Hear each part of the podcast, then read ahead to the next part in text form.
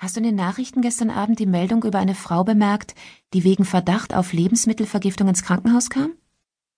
Habe ich gesehen und alles in der Zeitung darüber gelesen, hab damit eine Stunde totgeschlagen. Tja, sie ist gestorben. Die Nachricht kam gerade rein, als ich wegging. Und offenbar hat's auch noch zwei Familien erwischt. Das Merkwürdige daran ist, dass man anscheinend nicht von einer gemeinsamen Ursache ausgehen kann. Jim Bryant von der Unfallstation hat's mir erzählt. Sarah verzog das Gesicht. Bist du sicher, dass dir meine Spaghetti Carbonara heute Abend bekommen werden? Maggies Lächeln wurde vom Läuten des Telefons unterbrochen. Sie ging rasch hinüber und nahm beim dritten Klingeln ab. Die ist Danny Forth am Apparat? Hi, Bill. Sie hörte gespannt zu. Oh Gott, rief sie aus. Ich bin in zehn Minuten dort, in Ordnung? Sie stand da und hielt den Hörer in der Hand.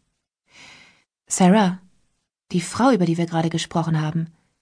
Es war keine Lebensmittelvergiftung. Es war eine hohe Dosis Arsen. Und zwei der anderen Fälle mit der sogenannten Lebensmittelvergiftung sind auch gestorben. Bei Ihnen vermuten Sie ebenfalls Arsen. Ich muss los, um Bill in der Klinik zu treffen. Dann machst du dich wohl besser auf die Socken. Soll ich dir was zu essen aufheben? Hat keinen Zweck. Und warte nicht auf mich, es wird bestimmt spät.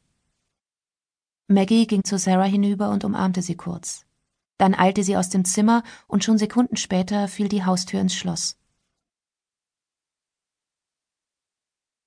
Die Neonleuchten ließen die Küche hell, aber kalt wirken. Die Frau machte einen der Einbauschränke auf und holte ein Glas mit einem grauweißen Pulver ganz hinten aus dem Fach. Sie nahm ein Filetiermesser mit sehr scharfer Klinge und schob sie vorsichtig unter die Lasche eines Puddingpulverpäckchens aus Pappe. Mit fünf weiteren Päckchen verfuhr sie genauso. Anschließend öffnete sie vorsichtig die Papiertütchen in jedem Päckchen und vermischte den Inhalt mit einem Esslöffel des Pulvers aus dem Glas. Die grauen Strähnen in ihrem kastanienbraunen Haar glänzten im Licht. Sie faltete die Papiertütchen peinlich genau wieder zusammen und klebte die äußeren Pappschachteln mit einem Tropfen Klebstoff zu. Dann legte sie alle in eine Einkaufstasche und trug sie auf die Veranda hinter dem Haus. Das Glas stellte sie wieder in den Schrank und ging ins Wohnzimmer, wo der Fernseher laut plärrte. Ihr Gesichtsausdruck war seltsam triumphierend.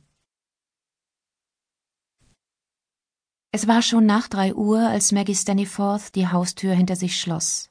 Sie hängte ihren Schaffellmantel an die Garderobe und bemerkte im Flurspiegel die Falten um ihre Augen, die von der Überarbeitung kamen.